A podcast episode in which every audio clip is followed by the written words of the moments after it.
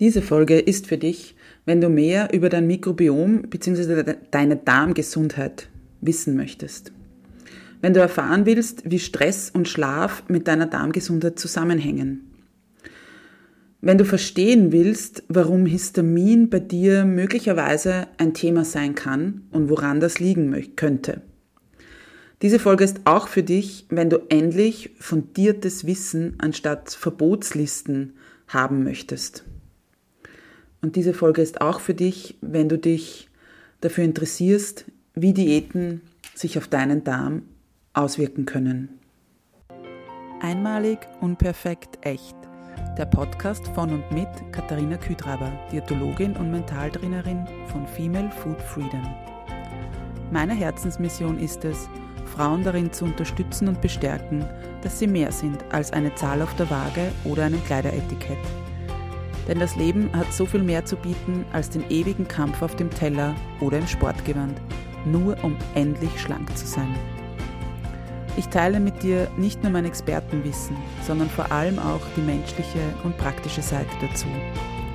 Deshalb erzähle ich dir auch von meiner Geschichte, die von unzähligen Jahren im Diätwahnsinn und dem Kampf gegen meinen Körper geprägt ist.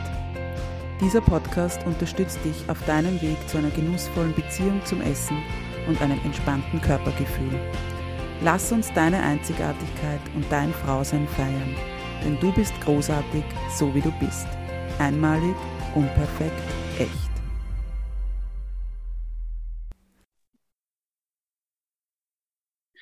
Hallo und herzlich willkommen zu einer neuen Folge von Einmalig, unperfekt, echt. Schön, dass du wieder hier bist.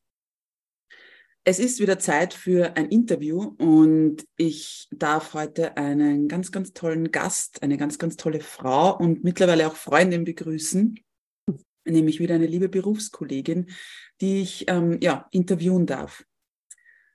Liebe Daniela, herzlich willkommen in meinem Podcast und vielen Dank für deine Zeit und ja, dass du dir die Zeit nimmst für dieses Interview bzw. dieses Gespräch. Ja, Hallo, liebe Katharina, vielen Dank für die Einladung. Sehr, sehr gerne. Ja, ähm, Daniela, wir kennen uns ja eigentlich über Instagram haben wir uns kennengelernt auch. Mittlerweile haben wir uns öfters schon ähm, live gesehen, da du ja in, in meiner Nähe wohnst, mehr oder weniger. Aber stell dir bitte mal gerne kurz vor für meine Hörerinnen, die dich möglicherweise noch nicht kennen. Mhm, sehr gern. Ja, also ich bin Diätologin wie die Katharina und auch Ernährungswissenschaftlerin. Das hat bei mir ein bisschen gedauert, bis ich das wirklich diesen Weg eingeschlagen habe. Naja, mittlerweile sind es eh schon zehn Jahre. Ich bin Wahlwienerin, eigentlich Oberösterreicherin, vielleicht hört man sie ein bisschen im, im Dialekt, ja, oder im Akzent. Genau, Mama von zwei Buben, queerlige mhm. Buben im Volksschul- und Kindergartenalter. Und ja, wir wohnen, wie gesagt, in Wien und ich habe mich als Diätologin jetzt auch selbstständig gemacht. Also seit diesem Jahr, seit sozusagen 1. April bin ich wirklich 100 mhm. Prozent freiberuflich tätig. Vorher war ich lange Zeit ähm, im Pharma-Bereich und zwar da war ich Produktmanagerin für parenterale Ernährung. Also das ist eine klinische Ernährungsform, mhm. Infusionsernährung. Ein, ein äh, Arbeitskollege von mir hat mal gesagt, ähm, Muttis Eintopf für die Vene quasi. Ja, also Ja, und ähm, das hat mich eigentlich zur Ernährungstherapie geführt. Da habe ich eigentlich erst wirklich verstanden, was eine Diätologin eigentlich macht und was man da, wie man, was man nicht Gutes tun kann, wenn man Patienten und Patientinnen mit äh, passender Ernährung begleitet, ja, und was es nicht für einen Einfluss haben kann. Und dann war für mich ziemlich bald klar, dass ich das machen möchte und habe eben dann die Diätologie-Ausbildung nachgeholt, weil das ist ja, das wissen viele nicht. Genau, weil das wissen ja viele nicht dass man nicht jeder darf mit Kranken arbeiten. Also Ernährungstherapie,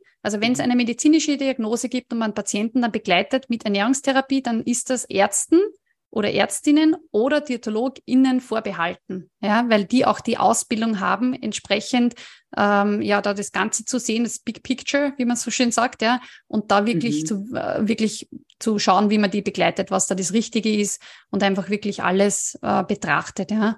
Und das habe ich dann gemacht, ja, und habe dann nebenbei, also ähm, neben meinem äh, Angestelltenjob eben angefangen in zwei Ordinationen, also einer, dann der nächsten, ja. Und so ist es immer weiter gewachsen mhm. und eben seit diesem Jahr bin ich dann jetzt äh, voll in die Freiberuflichkeit gegangen, genau.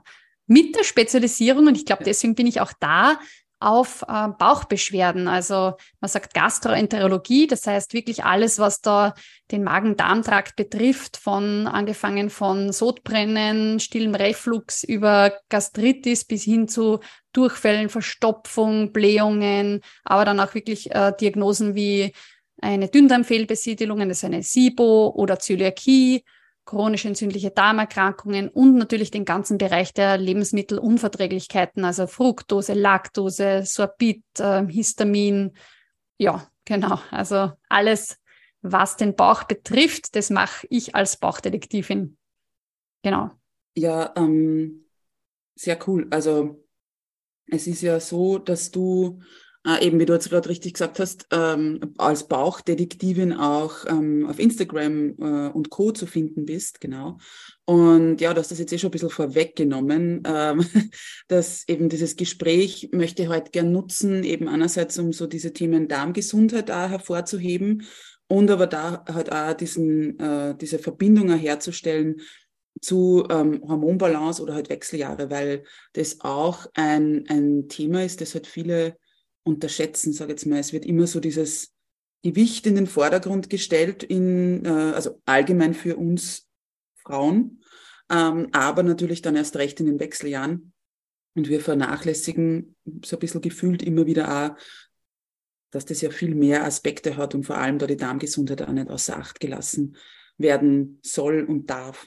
Genau, das stimmt, absolut. Und da bin ich ja gleich so bei meiner ersten Frage mehr oder weniger, wieso hast du eigentlich so für den Darm entschieden als dein Spezialgebiet? Und vor allem auch, weil du ja dann die sehr konkret dann also auf diese Laktoseintoleranz, Fructose-Malabsorption, ähm, Sorbitintoleranz und Co. halt irgendwie ja eben fokussierst. Wie, wie ist es dazu gekommen?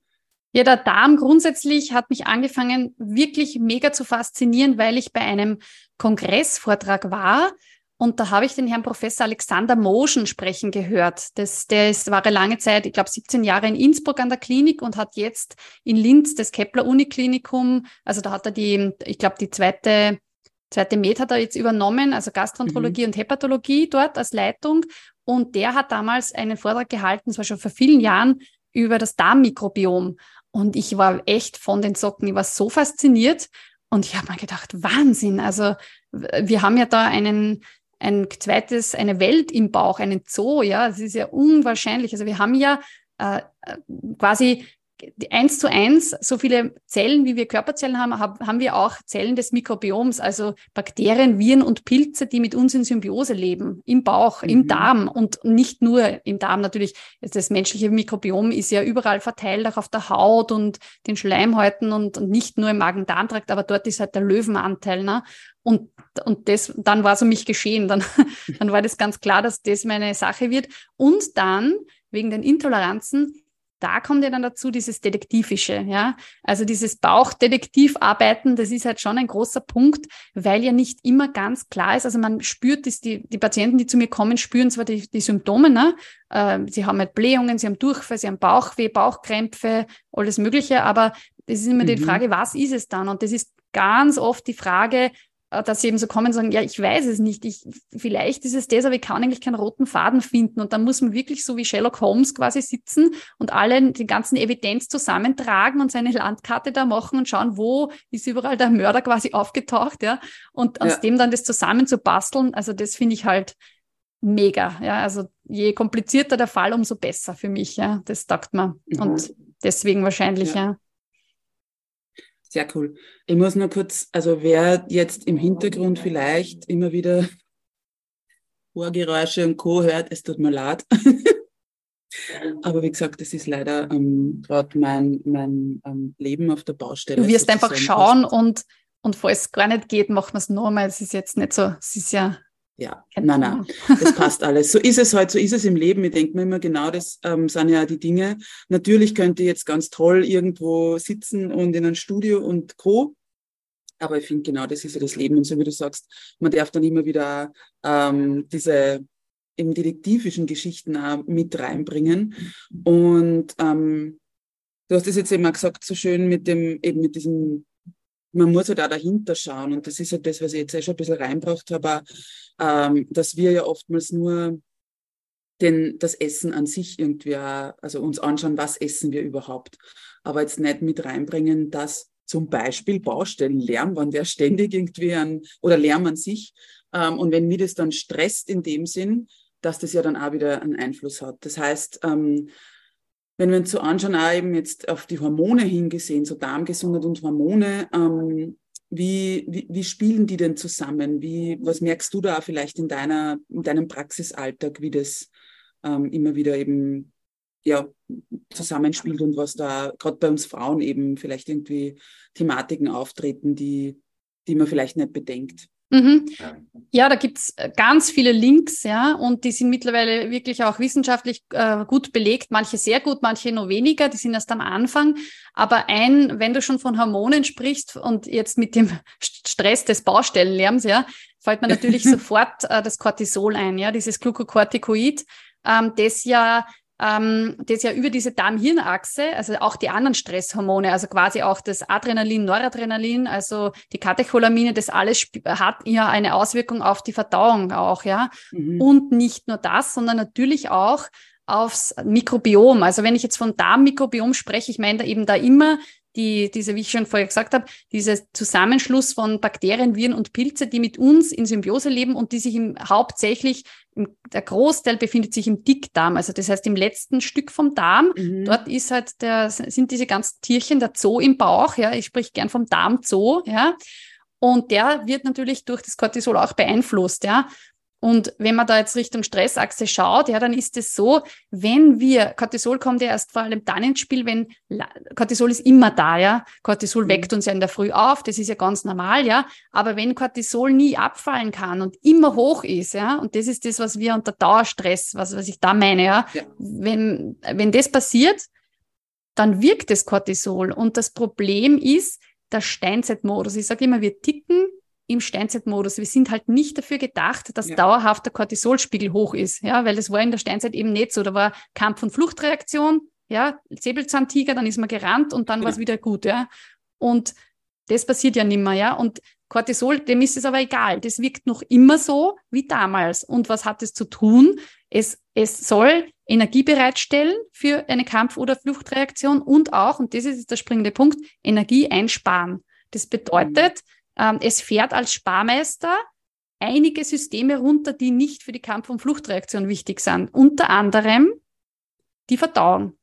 Und ja. zwar auf ein absolutes Minimum. Das heißt Magen, Darm, Bauchspeicheldrüse, es wird alles weniger durchblutet ähm, und, und funktioniert quasi schlechter. Und das ist genau das, wenn du da schaust, also selbst wenn du noch so perfekt isst, wenn du ständig, wenn du diesen hohen Stresspegel hast, dann kann dir einfach das Essen per se schon Probleme machen, weil deine Verdauung schlechter funktioniert. Ja. Mhm. Und dann natürlich kann das Cortisol auch die Mastzellen triggern, ähm, Histamin auszuschütten. Da sind wir wieder in Richtung Histaminintoleranz unterwegs.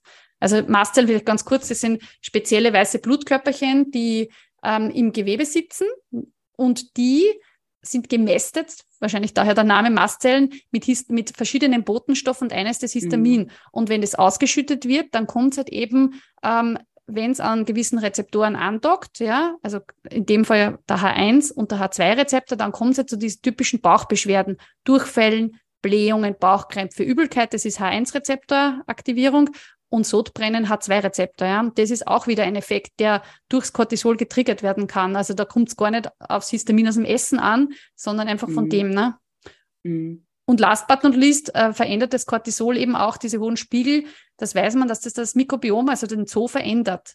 Also zum Beispiel die Lactobacillen und die Bifidobakterien, die nehmen nachweislich ab bei Menschen, die unter Dauerstress stehen. Ja, das ist immer die eine, war die eine, der eine Aspekt sozusagen bei dieser ja. Geschichte ja. mit Hormonen. Genau, und ich glaube, was man ja dazu sagen muss, ist eben gerade, dass wir ja eben, so wie du jetzt gesagt hast, mit dem Dauerstress dass das ja ganz unterschiedliche ähm, Komponenten sind oder eben was stresst mich, was stresst dich. Ja? Ähm, eben, ich habe jetzt diesen, diese Baustelle bei mir genannt oder auch eben, mich können Dinge stressen, die halt, also eben, dass dieser Stress halt auch immer so individuell ist, ja, dass ich nicht so über einen Kamm scheren kann und, und wir ja dann auch oftmals nicht also eben uns ja dann vielleicht halt unsere, unseren Stresspegel immer nur runter argumentieren, unter Anführungszeichen, weil ja das ja mittlerweile auch so schick wieder unter Anführungszeichen ist, dass man ja irgendwie gestresst ist, ja, und dass man sich nur da hinhetzt und dort. Und dann ist noch gar nicht jetzt irgendwie darauf ein, also, oder haben wir jetzt noch gar nicht darüber gesprochen, wie es auch sein kann, dass mich Essen einfach stresst. Ja, eben dieses, diese Thematik mit, es muss gesund sein, unter Anführungszeichen gesund. Es muss irgendwie ähm, eben ähm, Schlankheitsthema, Gewichtsreduktion oder Gewicht an sich, äh, Gesundheitsthematik, ähm, Krankheitsprävention in dem Sinn und und und.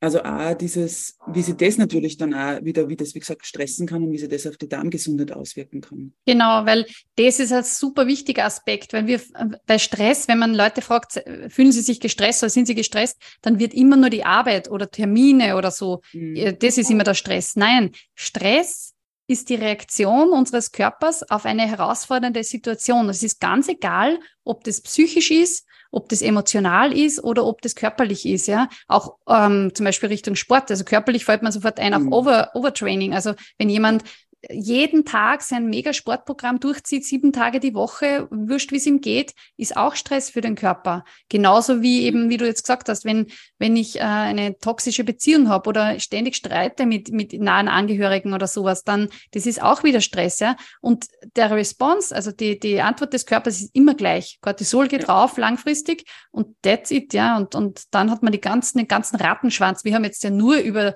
nur über die Verdauung geredet, aber äh, der Cortisol beeinflusst ja, fährt ja auch das Immunsystem runter, mhm. fährt die, die ähm, Geschlechtsorgane runter, weil eine Fortpflanzung ist ja nicht nötig in einer Kampf- oder Fluchtreaktion. Ja? Und dann habe ich unregelmäßige Zyklen auf einmal oder die, die Periode bleibt überhaupt aus. Bei Männern ja. bis zur Unfruchtbarkeit kann das gehen. Ja? Also Kinderwunsch, der nicht erfüllt bleibt, kann auch in, in dem Zusammenhang zu suchen sein. Ne? Das ist ein mega, mega Symptomkomplex oder komplex, ja, was ja, das alles absolut. beeinflusst. Ja. Absolut. Und du hast jetzt zwar so, ähm, sag jetzt mal so, hm, Situationen angesprochen wie toxische Beziehung oder eben irgendwie äh, mega viel zu trainieren, ja. Aber ich glaube, da geht's ja, also das geht ja schon Stufen darunter, dass ich einfach sage, es sind so unausgesprochene Konflikte, sei es jetzt vielleicht am Arbeitsplatz, eben in einer mhm. Beziehung, in Freundschaften, in der Familie und so weiter, wo ich einfach schon weiß, okay, puh, ich gehe jetzt zu den Familien treffen und weiß ganz genau, dass eben dann vielleicht wieder irgendwelche blöden Kommentare kommen. Also das heißt, das muss noch gar nicht so dieser Reaktion in dem Sinn sein, dass ich sage, es ist immer der mega Krach und Streit und es wird laut, sondern es kann ja schon viel davor sein. Und genauso auch mm, bei dem Thema Bewegung eben, dass es da ja auch oftmals, das jetzt eben so gesagt, so diese ähm, intensives Training, aber oftmals kann ja schon in, in dem Stress der Körper das ja schon intensiv wahrnehmen, wenn es jetzt unter Anführungszeichen, bitte nicht falsch verstehen, nur, also nicht ist, dass ich sage, ich mache eine halbe Stunde irgendwas mhm. oder ich gehe jetzt eben, ähm, keine Ahnung, fünf Kilometer laufen oder so. Aber wenn ich das schon im Stress mache oder mit einem Stress, das müssen fünf Kilometer sein und das muss in der und der Zeit sein und so weiter. Eben, wie ich schon sage, stresst es ja noch einmal mehr. Genau, genau. Man Bewegung ist schon gut. Das, grundsätzlich ist Bewegung super, um eben diese Stresshormone auch abzubauen, weil das ja unsere natürliche Reaktion war auf den Stress, ja. Also quasi Kampf- mhm. oder Fluchtreaktion. Also deswegen ist die Bewegung recht gut, aber im, immer mit Maß und Ziel und, und eben das, was man auf den Körper hören, ja. Also man merkt es mhm. ja eigentlich eh das, das, was oft passiert, ist, dass man sich übergeht und dass man einfach sagt, ah, ich muss mhm. trotzdem oder ich, weil sonst nehme ich ja zu oder ich nehme nicht ab oder ich, ich mhm. was weiß ich was, ja. Und drum, ich bearbeite bei, in meinen Coachings und bei meinen Programmen und überall ist immer das auch ein Thema, dass man eben über den Tellerrand buchstäblich hinausschaut und eben schaut, zum Beispiel, wie ist es mit der Stressbalance? Ja, ich begleite die Patienten und Patientinnen da immer diesbezüglich auch und, und eben arbeite sehr viel mit, ich arbeite ja nach ähm, gewichtsneutral, mit nach mhm. Health at Every Size und da gehört auch das intuitive, die intuitive Ernährung dazu, also Intuitive Eating nach Tribuli and Rash. Mhm. Und das ist auch ein ganz ein wesentlicher Aspekt, weil mir geht es darum, dass ich wieder die Ohren putze, ja, dass man auf den Körper wieder hört, ja, in jeder ja. Beziehung.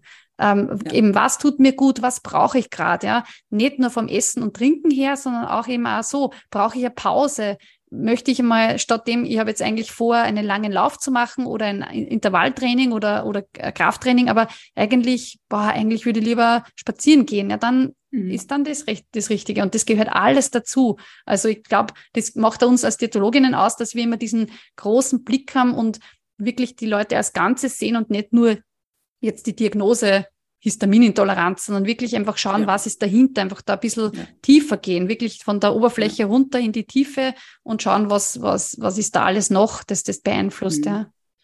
Und vor allem eben, wie du gesagt hast, dass es ja nicht nur darum geht, sag jetzt mal so, was oftmals gedacht wird, ah, okay, jetzt geht zur Diätologin und dann wird man die jetzt, also wir schauen uns jetzt nur an, sozusagen, was kaufe ich ein, was kommt in den Kühlschrank und was kommt dann in nächster Folge ähm, auf den Teller oder so, oder eben dann in meinen Körper, sondern eben, da geht es nur so viel um so viel mehr, weil ja eben es nicht nur ums, um die Lebensmittel an sich geht und vielleicht deren Zubereitung, sondern ja eben unter anderem auch um dieses Essverhalten dahinter.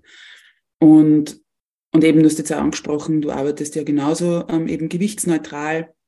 Wir haben ja beide die ähm, achtsam Essen Trainerausbildung gemacht und genau, und da auch nochmal so die Frage, welchen Einfluss hat denn auch unser Essverhalten, also sowas wie Essgeschwindigkeit, Essumgebung, ähm, ja, Zubereitung will ich nicht unbedingt sagen, aber trotzdem auch so auf, auf die Darmgesundheit. Wie, was merkst du da auch, wie sie das, also gerade bei deinen Klientinnen oder Patientinnen, wie sie das auswirkt? Ja, es ist ein riesen, riesen Einfluss. Absolut. Ja, mhm. eben, es, die, die Leute kommen zu mir zu 90 Prozent mit Listen und mit Sachen und mit was sie nicht schon probiert haben, wegzulassen oder einzuschränken oder sonst was.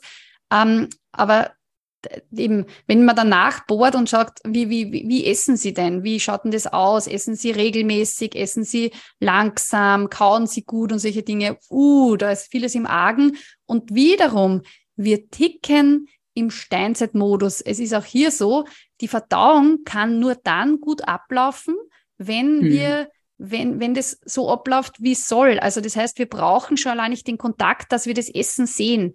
Ähm, sehen, riechen, im Mund fühlen, dann läuft schon mal, das, das kriegt man ja gar nicht mit, weil es ja von selber abläuft, ja, aber dann geht's los mit Verdauungssäfte werden produziert und ausgeschüttet, Speichelfluss und so, das merkt man eigentlich, den Speichel merkt man, aber was unten im Bauch los ist, merkt man eigentlich nicht so, ja, aber da, da ja. geht's los, ja, da richtet sich alles her, die Bauchspeicheldrüse fängt an, das Insulin zu produzieren und der Magen die Magensäure und, und, und die ganzen anderen Verdauungsscheren, ja, die dann das Essen klein schneiden und chemisch kleinschneiden, ja. Mhm. Und, und das geht erst dann los, wenn ich den Kontakt mit dem Essen habe. Also wenn ich jetzt nebenbei is und also da neben meinem Computer meine E-Mails beantworte und dann, dann schiebe ich mir da irgendwie ein Weckerl rein, dann, dann plumpst sozusagen das Essen in den Magen und der, der, der Bauch denkt sich, wow, was ist denn jetzt passiert? Ja, der ist überhaupt nicht vorbereitet. Und dann kann es alleine durch das schon passieren, dass jemand was nicht so gut verträgt, eventuell, oder irgendwelche mhm. Beschwerden kriegt. Ja. Also Fokus mhm. aufs Essen voll wichtig. Und du hast schon gesagt, das mit langsam Essen, gut kauen auch.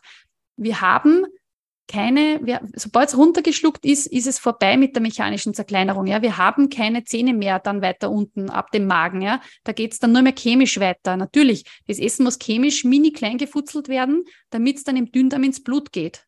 Mhm. Und wenn ich das nicht, wenn das nicht passiert, dann gehen Sachen oft weiter in den Dickdarm und dort stürzt sich dann der Darm so drüber und fermentiert das und dann gibt es oft auch Probleme, ja. Und das liegt dann wiederum nicht am Essen, sondern an dem, dass es nicht gut vorbereitet ist. Also dass es eigentlich nicht, es sollte gar nicht dort ankommen im Dickdarm, sondern es sollte schon längst im Blut sein, im Dünndarm, ja. Und das ist auch so wichtig, ja. Also ich sage immer Apfelmuskonsistenz oder Kartoffelpüree, das wäre das, was sich der Körper wünschen würde. Mhm. Ich meine, das machen wir wahrscheinlich alle nicht, aber es gibt ja einen, es gibt einen Bereich, ja, also es gibt ja ein Kontinuum. Also man muss ja, ja. manche sind im einen Extrem und man sollte halt schauen, dass man ein bisschen Richtung äh, ja, Apfelmus denkt, ja, oder ja. isst. Genau. Ich wollte jetzt gerade fragen, ist es bei dir immer, immer, immer der Fall, dass du total aufs Essen fokussiert bist, überhaupt keine Ablenkung hast und immer alles ganz, ganz toll kaust? Natürlich nicht. Natürlich nicht. Na, ich bin ja auch ein, ein Mensch, ja. Also natürlich nicht, aber ähm, man merkt es dann eh selber. Und das ist mir ja. wichtig. Ich sage ja dann immer zu meinen Patienten und Patientinnen auch, naja, ähm, natürlich ist nicht immer alles perfekt und sowas, ja. Und die sagen dann, na was, darf ich da nicht Fernsehen und darf ich da das nicht? Sage ich, ja, na, am besten, also darf ich, soll ich da ganz alleine sitzen, ganz ruhig und so? Sage ich, naja, eigentlich Steinzeitmodus. Also wir sind immer in Gesellschaft zusammengesessen rund ums Feuer oder in der Höhle mhm. und haben gemeinsam gegessen und uns unterhalten. Also das, das fällt unter Steinzeitmodus. Aber Fernsehen ist schon wieder kann schon wieder zu viel sein, wenn das wirklich alle Sinne be beansprucht, ja. Und es geht nicht um das, dass es immer perfekt sein muss, aber dass man halt zumindest das mit am Schirm hat und erkennt. Und man merkt es dann eh, wenn man das, wenn man sehr viel nebenbei, ich sage mal so, wenn es einem gut geht, ja, wenn man gesund ist, keine Probleme hat, kann man sich sehr viel leisten. Also der Körper ja. ist spitze im Kompensieren und kann mit sehr viel umgehen. Aber langfristig oder wenn man schon Probleme hat, dann ist besonders wichtig, darauf zu schauen, würde ich sagen. Ja. Ja. Ja, und eben genau dieses, was du jetzt eher gesagt hast, eben so dieses bewusst machen und jetzt eben, wann ich halt, und das eben weiß ich ja, dass uns das genauso, eben wie du gesagt hast, wir sind genauso Menschen und kann genauso sein, dass ich einfach vielleicht einmal irgendwo zum Weg auf, äh, auf den Weg zu einem Termin bin und nicht die Möglichkeit habe, mit hinzusetzen und irgendein Weckerl zu essen, sondern dass das dann genauso mal passiert im Gehen und in, weiß ich nicht, vielleicht ein bisschen Zeitdruck. Aber wahrscheinlich wissen wir dann einfach, okay, wenn dann Beschwerden kommen, dann müssen wir jetzt nicht irgendwie das Weckerl zerglauben oder sagen, bah, das war jetzt was auch immer, ähm, eben das Weckerl oder der Käse, der da drinnen war oder irgendein Radieschen oder sonst was, sondern eben Genau. Dass wir, oder meistens wissen wir, dass das nicht ist, sondern dass es wahrscheinlich eben daran liegt, dass wir einfach eben nicht so bewusst gegessen haben. Ja. Und ich glaube eben, dass es nicht darum geht, so wie jetzt gesagt hast, muss jetzt irgendwo im stillen Kämmerchen sitzen und muss, weiß ich nicht, am besten auch nur das Licht abdrehen und die Jalousien zu machen, dass ich ja nicht abgelenkt bin. Ähm, wobei das konnte dann auch schwierig werden, wenn ich mal Essen nicht mehr sehe. Ja, genau. Aber trotzdem. Wobei Dinner in the Dark, Dinner in the Dark ist, ist sehr zu empfehlen. Ist wirklich, also kann ich allen Zuhörerinnen wirklich, wenn du die Möglichkeit hast, sowas einmal zu machen, Dinner in the Dark ist wirklich, wirklich spannend. Mhm. Ähm, aber genau, eben trotzdem, eben, es muss nicht komplett in Stille und, und was ich nicht, eben nur auf das zu konzentrieren, sich nur auf das zu konzentrieren, aber immer wieder bewusst machen und immer wieder herholen und wissen, okay, ah hoppla, ich sitze schon wieder vor dem Laptop und, weiß ich nicht, schaufelt irgendwie mein, mein Frühstück rein oder eben sitze schon wieder vor dem Fernseher und, und ja, und, und habe jetzt gar nicht mitgekriegt, dass ich mein Mittagessen oder mein Abendessen fertig gegessen habe. Genau, genau, also und auch die Message, es muss nicht immer am Essen liegen, ja. Wenn ich Beschwerden ja. habe, einmal hinterfragen, ja. wie ist die Stress, der Stresspegel grundsätzlich, wie wir vorher gesagt haben, Cortisol und so. Ja. Ähm, und wie Fokus, wie, wie, wie ist meine Achtsamkeit, ja? Ich meine, Achtsamkeit, ich finde, ähm, ja, quasi wie, da meine ich einfach damit, wie, wie ist der Fokus aufs Essen? Äh, esse ich langsam, kaue ich gut? Ähm, bin ich immer nur nebenbei zwischen Tür und Angel oder habe ich wirklich einmal die, die Zeit, dass ich mich hinsetze und das mache? Also mhm. einfach das einmal be beobachten und schauen, ob sich das dann ändert, ja. Und ich sage immer, für meinen äh, Patienten, Patientinnen, das ist einmal die Basis, ja, das ist die Basis. Wir brauchen gar nicht anfangen, äh, irgendwo herum, natürlich machen wir das dann äh, im zweiten Schritt, aber ja. wir brauchen gar nicht an, an den Lebensmitteln und, und an irgendwelchen Triggerfaktoren vom Essen her zu schauen, wenn die Basis nicht stimmt, ja. Mhm. Genau. Ja. Genau, also das habe ich witzigerweise erst ähm, eben diese Woche ja, äh, gepostet, dass ich das auch bei Workshops immer wieder anspreche oder teilweise, das heißt in Anführungszeichen diskutiere, ja, wenn die Leute mit, also eben schon fragen, na, darf ich jetzt, darf ich jetzt das Lebensmittel oder das? Und da stehen jetzt gar keine ähm, Intoleranzen oder sowas im Raum, aber einfach so diese Unsicherheit, wo ich mir sage, okay, aber zuerst schauen wir uns einmal an, wie essen wir denn überhaupt? Ja, eben genau dieses Essgeschwindigkeit, Umgebung, Fokus, Bewusstsein und so weiter. Ja. Mhm. Wenn wir so von Fokus oder Bewusstsein sprechen, können wir vielleicht auch gleich zu einem anderen Aspekt übergehen, der ja für die Darmgesundheit auch sehr, sehr ausschlaggebend ist und der auch unterschätzt wird, nämlich auch dieser Zusammenhang von Schlaf und Darmgesundheit. Mhm, das ist auch sehr interessant, weil da sind wir wiederum da, dass man wissen muss, grundsätzlich guter Schlaf ist wichtig, weil das natürlich äh, den, auch die Verdauung und den Darm beeinflusst, aber auch mhm. umgekehrt, mhm. ja. Auch der Darm beeinflusst unseren Schlaf, weil zum Beispiel äh, interessante Info, die man vielleicht nicht so am Schirm hat, unser Darmzoo, unser, unser Mikrobiom produziert zum Beispiel Melatonin. Ja, das mhm. ist das mhm. Schlafhormon, ja. Ähm, und das, also das ist ja normalerweise so, dass quasi am Abend das Melatonin anflutet, ja, das wird immer höher, der Spiegel, ja, und dann werden wir müde und dann gehen wir ins Bett und es hat, hat da auch immer einen Einfluss mit, mit dem mit dem Licht, ja, mit dem Tageslicht. Also das wird ja mhm. dann stimuliert, grundsätzlich wird ja am Gehirn produziert und grundsätzlich äh, auch, da wird ja das über die Retina, also wird ja gesteuert, wie viel von, wie, wie tief ist quasi die Sonne, wie ist, wie ist die Einstrahlung vom Licht und wenn es eher dieses dämpfige ja. Licht gibt, dieses rote Licht, dann fördert das ja die Melatoninproduktion und wir wissen ja, das blaue Licht, das wissen glaube ich eh schon alle, dieses blaue Licht von den Handys und vom Fernseher und, und vom Laptop und so, das, das hemmt das Ganze ja wieder, ja. Aber eben, Darm zu produziert Melatonin und äh, außerdem auch Tryptophan. Und das ist wesentlich, weil ähm, Tryptophan ist sozusagen die Vorstufe, die Vorvorstufe vom Melatonin, weil es ist, muss man wissen, aus dem Tryptophan wird, das ist eine Aminosäure, da wird Serotonin produziert. Mhm. Und dieses Serotonin ist aber grundsätzlich nicht gehirngängig. Das heißt, wenn es im Verdauungstrakt produziert werden würde, ist es nett, aber das geht nicht bis ins Gehirn. Muss es aber als Neurotransmitter und vor allem, wenn ich möchte, dass quasi aus diesem Serotonin dann in weiter Folge das Melatonin wird. Ja, deswegen ist diese Vorstufe des Tryptophan, was sehr wohl ins, durch die ähm, Blut-Hirn-Schranke kommt, wichtig, ja. Und das heißt, wenn die Darm, das Darmmikrobiom das brav produziert, das kann dann über die Blutbahn ins Gehirn kommen und aus dem wiederum geht dann dieser Kreislauf weiter. Tryptophan zu Serotonin zu Melatonin und dann hat man, hat man da schöne, ähm, mhm. ja, schöne Wirkung, schöne Kaskade mit dem Schla mit dem quasi Schlafhormon, dass man dann müde wird und dass es gut klappt, ja. Genau. Ja. Außerdem natürlich, Serotonin kennen eh viele als, als Glückshormon, dieser ja. beruhigende Neurotransmitter, der einen runterbringt, der einen fröhlich genau. macht, so. Also voll wichtig. So ist ja dieser Zusammenhang. Also, das ist jetzt ganz einfach erklärt. Das ist schon sehr komplex, das Ganze. Und es ist ja nicht alles noch so glasklar, wie man es meinen möchte oder gerne hätte. Aber grundsätzlich, die, die, auf diesem Weg beeinflusst da das Mikrobiom unsere, uns, also der Darm so unsere Stimmung auch, ja, und unsere ja. Laune und wie es uns einfach geht, ja, dieser Mood, ja, das ist auch alles über das ja. Mikrobiom gesteuert, ja. Genau, und das eben auch nicht zu unterschätzen, eben, also einerseits eben diesen Stress, aber andererseits auch, wie Schlaf halt, oder eben wie sich das halt gegenseitig beeinflusst, also eben von Schlaf auf Darmgesundheit und eben, wie du jetzt richtig, also eben gesagt hast, Darmgesundheit auf den Schlaf auch wieder.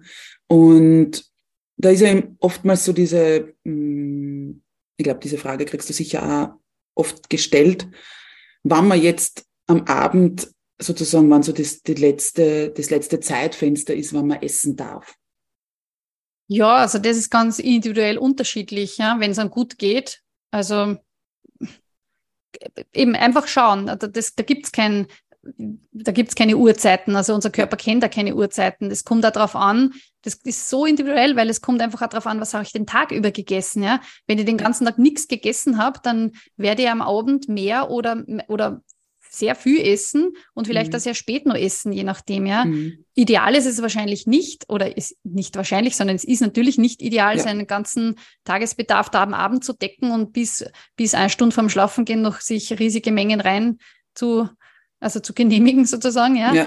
Aber ja, das ist auch das, was wir natürlich in der Arbeit oder was ich in meiner Arbeit natürlich dann schaue, dass wir zum Beispiel die Mahlzeitenverteilung, dass wir das wirklich genau. schön gestalten, dass das regelmäßig über den Tag auch ist und dass ich da, und das heißt jetzt nicht, dass ich da jetzt immer hinsetzen muss und Mittag kochen muss und hin und her, sondern man kann da gut, das ist genau das, was ich mache, dass ich dann schaue, okay, wo kann man das leicht einbauen, wie kann man das gestalten mhm. und so, ja. Aber grundsätzlich ist natürlich so, es sollte natürlich nicht zu so viel sein, kurz vorm Schlafen gehen und gerade wenn man dann Beschwerden hat, wie zum Beispiel Sodbrennen oder solche Dinge, stiller Reflux, ja, äh, Magenprobleme, wenn man dann den Magen natürlich total anfühlt und dann sich eine Stunde später oder zwei niederlegt, dann ist alleine schon durch das, dass, dass ich ja die Lage verändere, ja, und der Magen dann quasi flacher liegt, kann mhm. schon sein, dass was zurückrinnt, ja. Also ja. das noch mehr angeheizt wird, mein Problem, ja. ja. Deswegen. Oder eben einfach dieser Druck da ist. Und ich glaube, da vielleicht auch noch kurz, eben so wie du gesagt hast, wenn ich mich dann schlafen lege, aber es ist ja oftmals auch so, dass wir ja dann uns auf die Couch vielleicht legen und fernschauen oder so. Das heißt, es ist jetzt zwar noch nicht die Schlafposition, aber trotzdem kann es schon sehr unangenehm werden, wenn ich dann mhm. gleich in diese, sag ich mal, horizontale oder eher flachere Position gehe. Ja. Was ich also oft gefragt wird, wird ist ähm, dieses, darf ich denn da noch Gemüse essen oder ja. Obst oder sowas am Abend? Das gärt ja dann und solche Dinge. Also das ist wirklich auch wieder sowas, ein, ein Mythos, der sich da eisern hält. Ja, mhm. Äh, das ist nicht. Der, also das Wichtigste ist wiederum dieses, der Fokus aufs Essen, langsam essen, gut kauen, dann kann das alles gut funktionieren. Genau. Natürlich, wenn ich was nicht vertrage, wenn ich weiß, ähm, keine Ahnung, wenn ich jetzt da, äh, ich weiß nicht, Bei mir ist immer der grüne Paprika, ist mein, mein Standard. Ja, oder Beispiel, das, ja. Weil oft, wenn ich einen grünen Paprika nicht vertrage, dann werde ich ihn nicht essen. Genau. Ja. Das ist es eher, ja. Wenn ich nicht vertrage, dann nicht essen, aber dass das jetzt am Abend per se schlechter ist. Ja, wenn ich natürlich hastig ist und das runterschling und dann natürlich große Stücke liegen, die, die bleiben dann natürlich liegen. Es ist schon so, ja. Das bleibt dann länger im Magen liegen und im Verdauungssystem, ja. wenn das nicht klein geschnipselt ist. Aber das ist wieder was, was ich beheben kann und das, dass ich einfach schaue, Denkrichtung Apfelmus. Apfelmus, Konsistenz Kartoffelpüree, sowas, ja. ja. Und dann ja. habe ich das Problem schon überhaupt nicht, ja. Genau. Genau.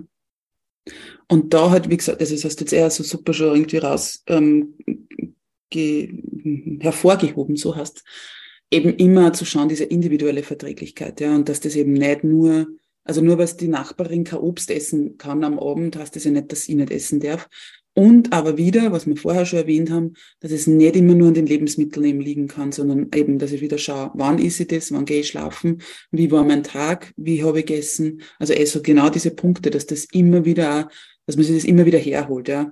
Und natürlich können wir Frauen dann, die menstruierende Personen auch nur mit einbeziehen, wo stehe ich denn gerade in meinem Zyklus, ja. Ähm, weil ähm, da kommt ja immer wieder mh, diese Rolle oder dieses, wird immer wieder Histamin angesprochen gerade so bezüglich Hormonbalance, ähm, möglicherweise Menstruationsschmerzen und, und, und. Das heißt, ähm, wie, wie gehst du da damit um? Du hast vorher schon gesagt, es kommen immer wieder Leute dann mit ganzen Listen zu dir, von wegen, das, das, das, das, das ist sie nicht mehr. Ähm, wie ist es dann bei histaminhältigen Lebensmitteln? Muss ich die auch gleich einmal alle weglassen, wenn ich da auf meine, ja, ich sag mal, Hormone schauen möchte oder eben möglicherweise Schmerzen habe und so? Na, überhaupt nicht, ja gerade beim Histamin ist es so, Histaminintoleranz, also mir gefällt das Wort eigentlich nicht, ich finde Histaminose besser, weil wir haben keine Unverträglichkeit gegen einen Botenstoff, den wir sowieso sogar im Körper produzieren, sondern es mhm. ist ein zu viel, ja, es ist ein ja. zu viel und das dann die Probleme macht und dieses zu viel kommt nicht immer nur aus dem Essen, sondern ja. eben auch aus dem Körper. Also wir produzieren, der Körper produziert selber Histamin, speichert das als Botenstoff in den Mastzellen und, also das ist das, was im Gewebe herumschwirrt, und mhm. in den basophilen Granulozyten, das sind die Blutteilchen, die dieses Histamin speichern. Ja. Und das kann dann ausgeschüttet werden bei verschiedenen Dingen, ja. Unter anderem, also zum Beispiel ähm, bei einer Allergie natürlich, das ist jeder Klassiker, bei einer Infektion, bei einer Entzündung, aber eben auch bei Stress. Ja, und mhm. dann habe ich das Histamin von der Achse, ja. Das heißt, da geht es gar nicht ums Essen, ja. Und dann gibt es auch Lebensmittel zum Beispiel, die zwar kein Histamin haben und die aber Histaminausschüttung auch triggern können, ja. ja. Und das muss ich alles, und es gibt da noch biogene Amine, sind wieder, Lebensmittel sind kein Histamin, aber ja die lenken sozusagen die Schere ab, die das Histamin abbauen würde im Körper, diese Diaminoxidase, die DAO, mhm. ja. Und das muss ich auch dann anschauen. Und überhaupt, jetzt haben wir, es ist einmal, das gilt jetzt für alle Leute, ja. Also ob, ja. ob Mann oder Frau, ganz egal. Und dann, wenn man jetzt Richtung Frauen schaut, ja, ist noch ganz interessant, da spielen natürlich die Hormone eine große Rolle. Das ist ja überhaupt auch was mega Interessantes, wie die Hormone das Darmmikrobiom beeinflussen und umgekehrt, ja das ist wahnsinnig interessant und das ist jetzt auch noch nicht so alt, die, die Daten, die da jetzt äh, sukzessive rauskommen. Mhm. Und da gibt es ja zum Beispiel, ähm, wenn wir jetzt beim Histamin bleiben, die Sache, dass, dass, dass es ganz wesentlich ist, wie, wie der Hormonspiegel gerade ist. Also zum Beispiel, mhm. wenn ich jetzt in Richtung ähm, viele Frauen sagen ja zum Beispiel, sie haben oft eher, bevor sie die Regel kriegen, ähm, die paar Tage davor oder so, ähm, vermehrt Stuhlgang, oft ein bisschen Blähbauch äh, oder ja, so ungut, ja. Und mhm. das kann schon von der Histaminachse kommen, weil mhm. wir, weil im Zyklus ist es ja so, dass bevor dann die Regel einsetzt, ist ja dann viel Östrogen da.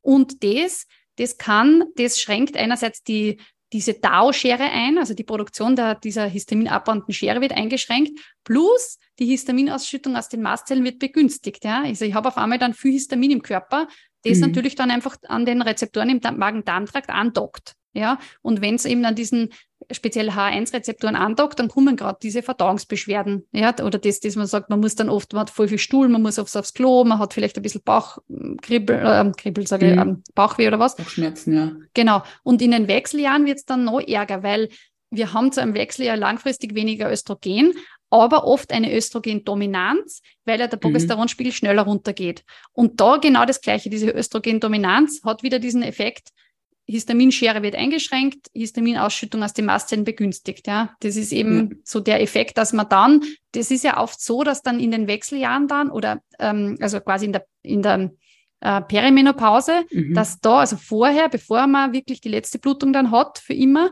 dass in der Phase dann oft mehr so Unverträglichkeiten rauskommen. Ja. Ich habe oft Frauen, die kommen ja. und die dann sagen, boah, ich habe auf einmal vertrage ich den Milchzucker nicht so gut oder, oder eben Histamin habe ich Probleme. Und das hängt alles mit dieser, äh, die, mit diesem Verändern das, mit des. Hormonumstellungen zusammen. Ja. Genau, voll. Ja. Total interessant. Und außerdem, das ist einer der Knüller, wie ich jetzt so Studien ein bisschen immer wieder lese, dann, dann habe ich das so interessant gefunden, dass wir haben grundsätzlich, wir Frauen, ein diverseres Mikrobiom, also quasi mhm. einen, einen bunteren Darmzoo als Männer. Mhm. Aber wenn wir dann durch die Menopause durchgehen, dann nimmt es ab. Also wir gleichen, unser Mikrobiom wird dann immer mehr männlich. Ja, das ist voll mhm. interessant. Ja, und das ist einfach auch deswegen, weil das Progesteron irgendwann dann weg ist und durch das anscheinend, also das ist die Hypothese, das glaubt man mhm. zu sehen, dass durch die Progesteronabnahme dann das Mikrobiom auch in der Diversität abnimmt. Und das hat natürlich auch ein bisschen einen negativen Einfluss dann insgesamt auf die Darmfunktion. Ja, das kann auch ein Grund sein, warum dann eher diese Beschwerden rauskommen. Ja, genau. Ja. Total spannend. Also Total. das sieht man auch, auf was also eben, dass wir ja, obwohl wir schon so viel wissen über den Körper, über die eben ganzen Neurotransmitter und ähm, Hormone und eben Mikrobiom und und und, dass wir aber trotzdem immer nur eigentlich in den, weiß ich nicht, Babyschuhen, Kinderschuhen stecken und mhm. und da ja eben, wie du richtig sagst, das sind so Hypothesen teilweise oder eben Annahmen wir wissen es aber noch nicht wirklich. Ja, ja und wir und, wissen auch noch nicht, wie man es beeinflusst dann. Also und, und ob genau. irgendwas, also nur, dass man mal das beobachtet, also das kann man, das ist fix so, ja, dass, dass ja. dieses, dass der Zoo, der Zoo weniger bunt wird und sich dem männlichen Zoo angleicht, ist fix. Das weiß man, aber man weiß noch nicht, kann man das irgendwie beeinflussen? Hat das auch irgendeinen Effekt? Hat das vielleicht mhm. auch einen positiven Effekt? Hat das einen Sinn? Ähm, was auch immer, ja. Das weiß man ja. auch noch nicht. Oder man, es gibt ja diese Geschichte mit, es gibt ja auch Bakterien, die wir nennen, diese, das sind mehrere, ja, zusammen ja. werden die als Östrobolom bezeichnet, genau. ja. Und ja. diese Bakterien, die haben, die wirken massiv in den Östrogenstoffwechsel ein, weil sie nämlich eine spezielle Schere haben, ein, die heißt Beta-Glucuronidase. Und diese mhm. Schere, die kann dazu führen, dass wir insgesamt mehr Östrogen haben im System, ja und mhm. wiederum eine eventuell Östrogendominanz, weil wenn wir, wenn das Östrogen seinen Job erfüllt hat sozusagen, dann, dann wird es in der Leber ähm, wird Glucuronsäure angehängt, damit es dann über, den, über die Galle und so und über den Stuhl dann ausgeschieden werden kann. Jetzt ist der Stuhl natürlich im Dickdarm und dort sitzen diese Bakterien und wenn da diese Östrobolom-Bakterien sitzen, dann kann es sein, dass sie äh, einfach diese Glucuronsäure wieder abschnipseln und das Östrogen dann wieder da ist, so wie es war, und es wird dann vom Körper recycelt. Ja, ja. das würde ja. nur rausgehen, wenn es eben als langes Backerl herumschwimmt. Wenn es aber wieder das Östrogen ist, dann nimmt es der Körper wieder ins Blut ja. auf. Und genau. das kann dann dazu führen, dass es äh, verschiedene Erkrankungen dann gibt, die, die durch ähm, zu viel Östrogen dann hervorgerufen werden. Ja. Oder auch umgekehrt die andere Schiene. Es kann auch sein, dass das dass es nicht stattfindet und eigentlich bräuchte der Körper aber, wäre auf das angewiesen, dass das passiert. Und er hat dann zu wenig Östrogen insgesamt und dann hat man halt eben äh, wiederum Probleme in die Richtung. Ja? Also das ja. ist, auch, aber wie gesagt, da hat man erst, man weiß das, aber ja, man weiß nicht, was mache ich jetzt? Oder soll ja. ich überhaupt was machen? Oder wann mache ich jetzt, erst wenn eine Erkrankung auftritt, mache ich dann was? PCOS, Endometriose, solche Dinge? Oder, oder oh, ja, man weiß es noch nicht so genau, ja. Mhm. Genau. Und ich glaube zumindest, was wir aber da schon heraus ähm, hören oder lesen können, ist, dass es halt eben immer wieder so, so essentiell ist, auf die Darmgesundheit zu achten, sprich halt auf, wie gesagt, wie esse ich, aber eben eine vielfältige Lebensmittelauswahl, eine vielfältige Speisenauswahl, ähm, eben bunt zu essen, also dieses Eat the Rainbow und so weiter, ja, dass man da einfach auch schaut, dass eben dieser ganze ich finde das ja so toll, dass du das immer Zoo nennst, dieser Darmzoo, ähm, dass da halt alle Tierchen, die mehr oder weniger in meinem Darmzoo irgendwie ähm, ja, mit dabei sind, dass die ja wirklich alle gut versorgt sind. Ähm, ich habe mir erlaubt, eben dieses, dieses Beispiel auch von dir zu übernehmen, sozusagen, aber eben auch sich einfach einmal das bewusst zu machen. Eben, ich sage jetzt mal, der bekannteste Zoo in, in Österreich ist Schönbrunn. Wenn ich da reingehe, braucht auch nicht jedes Tier genau dasselbe, weil ich werde dem Affen nicht dasselbe ähm, füttern wie dem Tiger, dem Elefanten oder irgendwie, weiß ich nicht, den Reptilien oder so. Ja. Genau. Und, und das halt immer wieder so diesen, dieses immer wieder sehr zu überlegen, na, ich darf nicht immer nur, also eben diese einseitige Ernährung, ich darf nicht immer nur den Elefanten sozusagen füttern, sondern ich muss immer auch auf die anderen Tierchen da unten schauen und dass ich wirklich auch beachte, eben diese Vielfalt da reinzubringen. Genau, voll.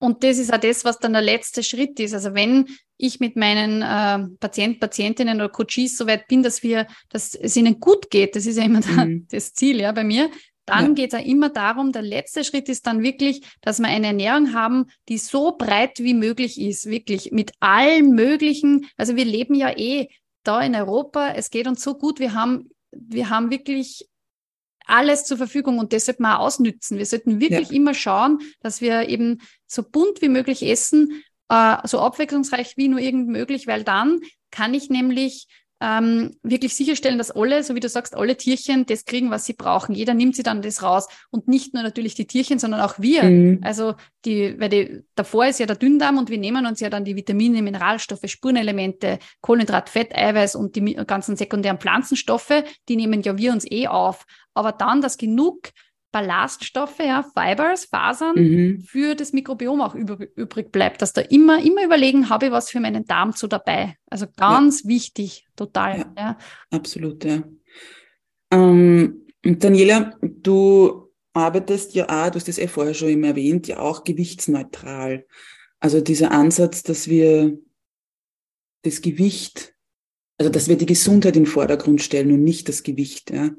Und wie wichtig ist denn deiner Meinung nach dieser Ansatz eben hinsichtlich Darmgesundheit, hinsichtlich meines Mikrobioms? Und, und vielleicht magst du da kurz darauf eingehen, wie sie im Diäten ja auch auf unseren Darm oder auf unsere Darmgesundheit auswirken können. Ja, also, ja, ich weiß gar nicht, wo ich da anfangen soll, ja.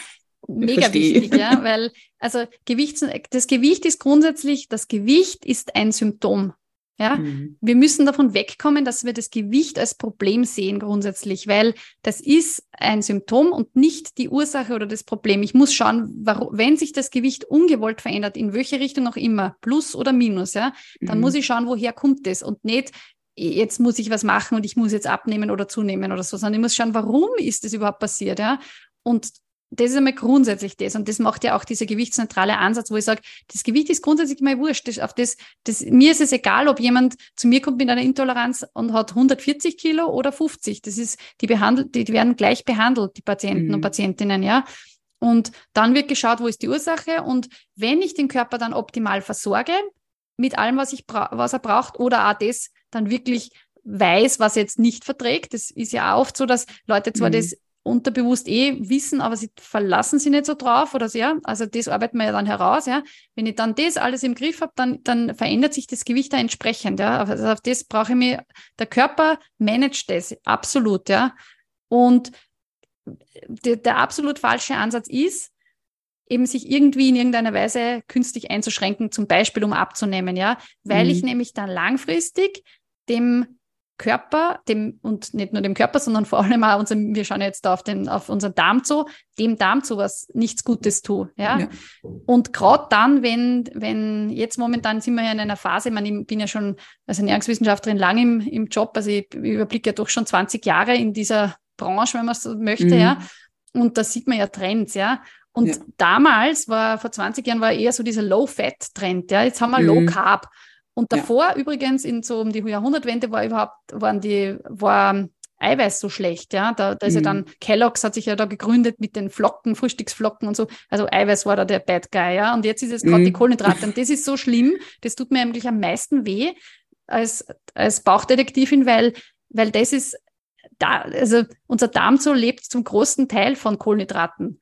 Natürlich mhm. nicht vom Zucker, ja, weil den nehmen ja wir auf als Menschen, ja, mhm. der, der, kommt ja gar nicht hin normalerweise, sondern eben von diesen Ballaststoffen oder langkettigen Kohlenhydraten, ja, die mhm. dann doch hinkommen, wo wir keine Scheren haben, um das dann ja. aufzunehmen.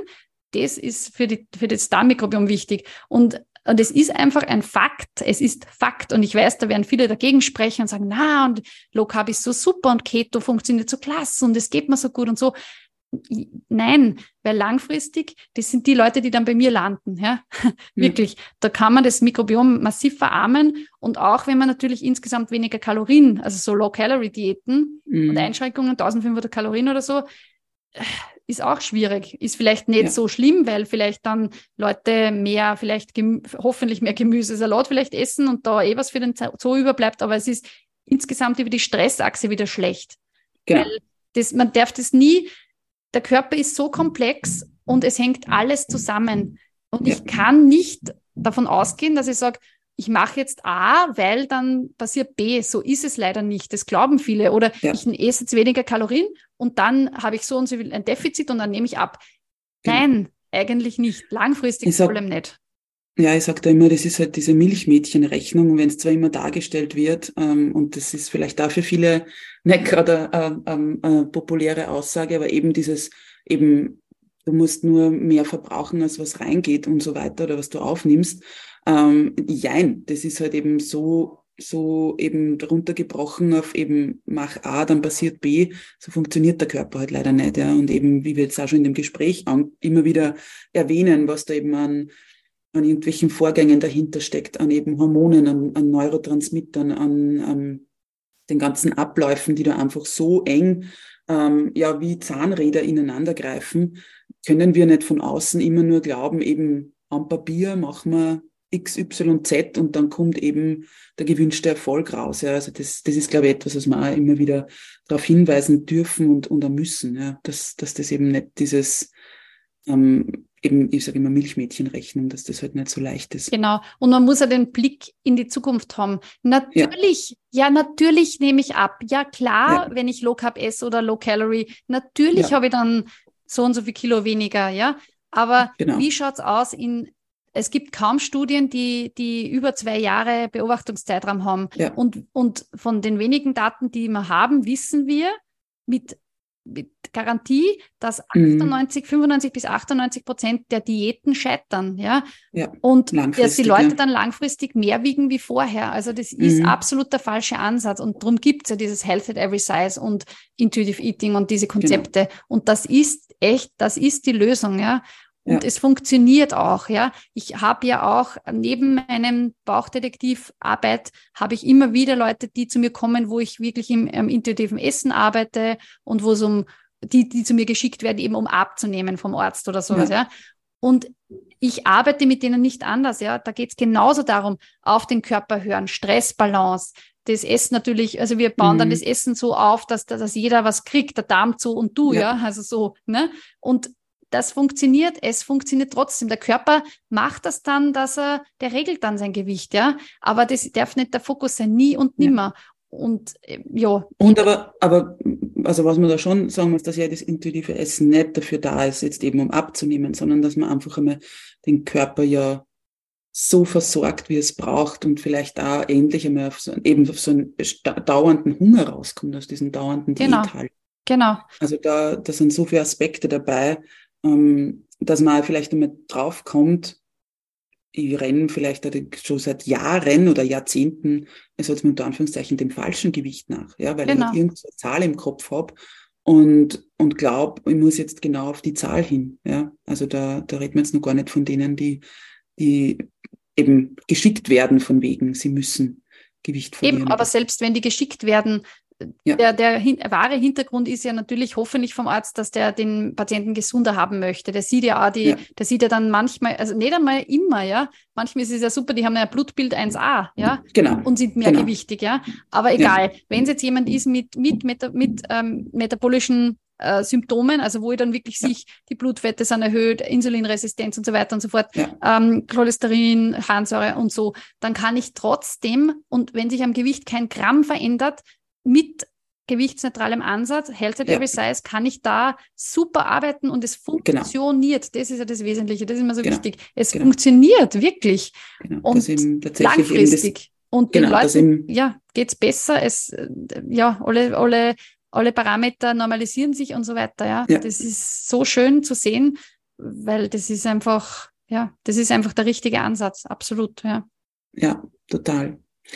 Ähm, Daniela, was wäre denn so ein Tipp, den du jetzt mitgeben möchtest hinsichtlich Darmgesundheit? Was wäre so der, der Golden Nugget, den, den man ab heute schon umsetzen kann, um, um da wirklich eben den Darm zu, die Darmgesundheit zu fördern, unterstützen, optimieren, wie man immer es auch nennen möchte? Ja, eigentlich eh das, die zwei Sachen, die wir jetzt eh immer gesagt haben, und zwar, zwar ähm, beim Essen wirklich immer überlegen, habe ich auch was für den Darm zu dabei? Ja, Mhm. habe ich Gemüse, habe ich Salat, habe ich Nüsse, Samenkerne, habe ich mal Hülsenfrüchte dabei, habe ich ähm, Fasern, Sachen, ja, die Mhm. dem Darm so auch zugutekommen, ja. Und das zweite natürlich, wie ist rundherum meine Situation, ja? Habe ich Mhm. auch mein, meinen Stresspegel im Griff? Schaue ich Mhm. auf mich, ja? Es, eben diese Achtsamkeit, ja, diese, diese zwei. Aspekte, ja, quasi Ja. nicht nur der Teller, sondern auch das über den Tellerrand hinaus, was, was spielt sich da bei mir ab? Das wäre eigentlich das Allerwichtigste für Mhm. die Darmgesundheit. Und für Leute, die Probleme haben, bitte, bitte, bitte nicht einfach grundlos irgendwas weglassen, Mhm. sei es Gluten oder Weizen oder Milchprodukte oder Zucker oder, oder, oder. Da gibt's immer wieder, poppt Mhm. irgendwas auf, was ja so ungesund sein soll oder so Ja. schlecht, sondern bitte erst einmal ordentliche Abklärung machen. Was ist es wirklich, ja? Habe ich wirklich eine Unverträglichkeit? Habe ich wirklich eine, habe ich vielleicht eine Zöliakie? Hab, was habe ich, ja? Und Mhm. dann mit jemandem arbeiten, der sich auskennt, um das aufzulösen, ja? Weil Gluten ist oft zum Beispiel wieder zu verteufelt. Gluten ist nicht das Problem. Und wenn man ohne Wissen dann auf glutenfreie Produkte zurückgreift, dann geht da ein Rattenschwanz an weiteren Sachen los. Also Ja. wir könnten ja nur eine Stunde reden. Bei glutenfreien Produkten Ja. zum Beispiel sind dann wieder Zusatzstoffe drinnen, die per se Ja. das Mikrobiom schädigen, die per se den Darm angreifen und so weiter und so fort. Weil das muss man da einfach auch sehen, dass ja, es zahlt sich aus, wenn man zu wem geht, der sich auskennt und der dann, der den nichts anderes macht. Ich mache ja nichts anderes, als den ganzen Tag mir das anzuschauen und über das zu reden und Produkte Ja. zu recherchieren und so. Und das ist echt, Genau. jo, also nicht einfach alleine irgendwas weglassen, weil das wird außerdem auch oft, das ich halt auch immer wieder, ich sage es deswegen so drastisch jetzt, weil ich das immer wieder sehe. Ich habe so viele Leute, die kommen zu mir und sagen, ja, ich ernähre mich jetzt schon die ganze äh, seit was weiß ich wie vielen Monaten glutenfrei, weizenfrei, ich Mhm. esse keine Milchprodukte, ähm, was weiß ich, ich esse Low FODMAP oder sowas. Ka- Katastrophe, ja, weil das ist ja nicht gedacht als Dauerlösung, ja, sondern mit jeder Einschränkung habe ich weniger Nährstoffe und mein Mikrobiom Ja. auch. Also, Absolut.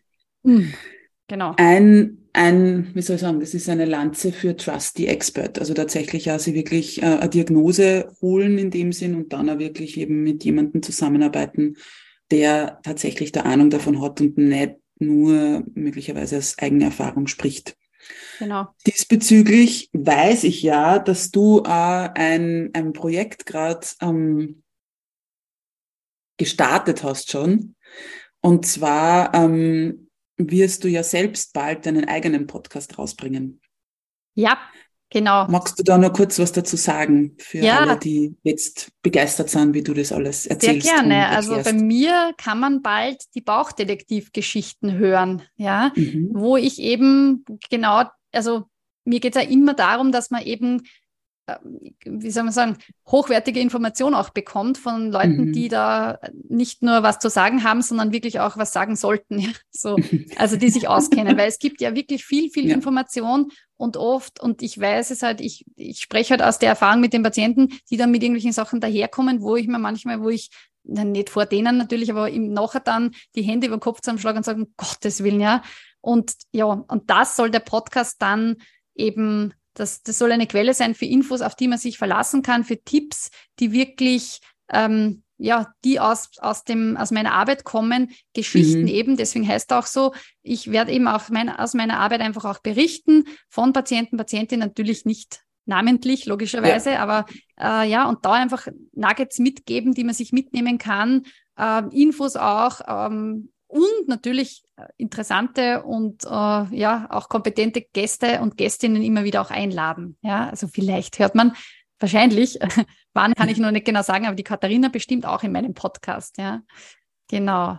Ähm, ja, und an, erscheinen wird ja. er äh, ja wahrscheinlich im Sommer, spätestens mhm. im Herbst. Bin jetzt da voll im Arbeiten an den Episoden. Sehr cool. Mhm. Sehr cool. Ich bin ja immer ganz begeistert, wenn man eben, wenn sie Kolleginnen dazu entscheiden, eben auch diese Podcast-Schiene irgendwie ähm, aufzugreifen oder eben dieses Medium zu bespielen.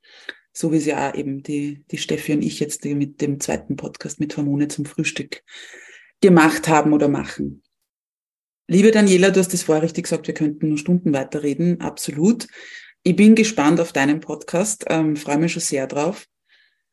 Du kennst ja meinen Podcast sehr gut, daher weißt du, dass jetzt noch eine Frage wartet, äh, die ich allen zum Schluss immer stelle. Und zwar, was verbindest du mit den Wörtern einmalig, unperfekt, echt? Hm. Einmalig, unperfekt, echt. Da würde ich sagen, einmalig ist eigentlich du, also Hörerin oder Hörer und dein Darmzoo. Es ist nämlich wirklich so, dass der Darmzoo einmalig ist für jeden Menschen. Also es ist wie ein Fingerabdruck. Ist auch so eine faszinierende Sache. Der Zoo, also quasi die Tiere, die wir haben, die weiß ich nicht, ob das jetzt Gnus und Zebras und Löwen sind, die sind, die gibt's alle, ja, aber wie viel von welchen und so weiter, ja, und welche genau, das ist ganz, ganz individuell, also einmalig, ja. Mhm. Bei unperfekt würde ich sagen, eher dieses better done than perfect. Also einfach mhm. losstarten, den Druck rausnehmen, losstarten, einfach machen, ja. Also nicht jetzt sagen, ma, ja, wie, wie soll ich denn da jetzt darmgesund oder muss ich mir jetzt fünf Bücher kaufen und wegen Stressbalance und Ding, sondern einfach einmal loslegen und sagen, okay, beim nächsten Mal habe ich ja Obst dabei, habe ich ja Gemüse dabei. Also einfach einmal so langsam loslegen, ja. Mhm. Druck raus und machen, ja. Ja. Und echt, da würde ich fast sagen, dass man sie nicht, dass man sie nicht auf Supplemente oder Medikamente oder solche Dinge verlässt, sondern wirklich echte Lebensmittel isst. Ja, Lebensmittel, mhm. je unterschiedlicher und bunter, umso besser. Das würde ich bei echt sagen. Also echtes Essen, keine Vitamin C oder sonst was, äh, Zink und sonst was Präparate, Probiotika tonnenweise oder sowas, das, das löst es nicht, sondern echte ja. Lebensmittel, ja, das, ja. Sehr cool. Sehr tolle Antworten. Liebe Daniela, vielen, vielen lieben Dank für das tolle Gespräch, für dieses informative Gespräch. Ich habe mir selbst da sehr viel mitnehmen können. Und ja, ich packe deine Kontaktdaten und Informationen zu dir wie immer in die Show Notes. Wenn da eben jemand sagt, ich möchte mit dir zusammenarbeiten oder eben mehr wissen oder dann eben deinen Podcast ähm, anhören. Ja, vielen Dank nochmal. Ja, danke dir für die Einladung, war großartig. Hat mir super viel Spaß gemacht und hoffentlich bald in meinem Podcast dann auch ein Gegen Gegengespräch, ein Gegeninterview. Sehr, sehr gerne. Ja, in diesem Sinne wünsche ich dir noch einen tollen Tag. Genieß dein Essen, versorg deinen Darm zu sehr gut. Schau gut auf deinen Darm. Und wie gesagt, putz deine Ohren oder spitz deine Ohren, um eben auch wirklich zuzuhören, was dir dein Körper sagen möchte. In diesem Sinne bleibt mir jetzt nur mehr, wie immer, dir einen wundervollen Tag zu wünschen und dich daran zu erinnern, du bist großartig, du bist wundervoll, du bist einzigartig oder auch einmal unperfekt, echt. Alles, alles Liebe und bis bald, deine Katharina.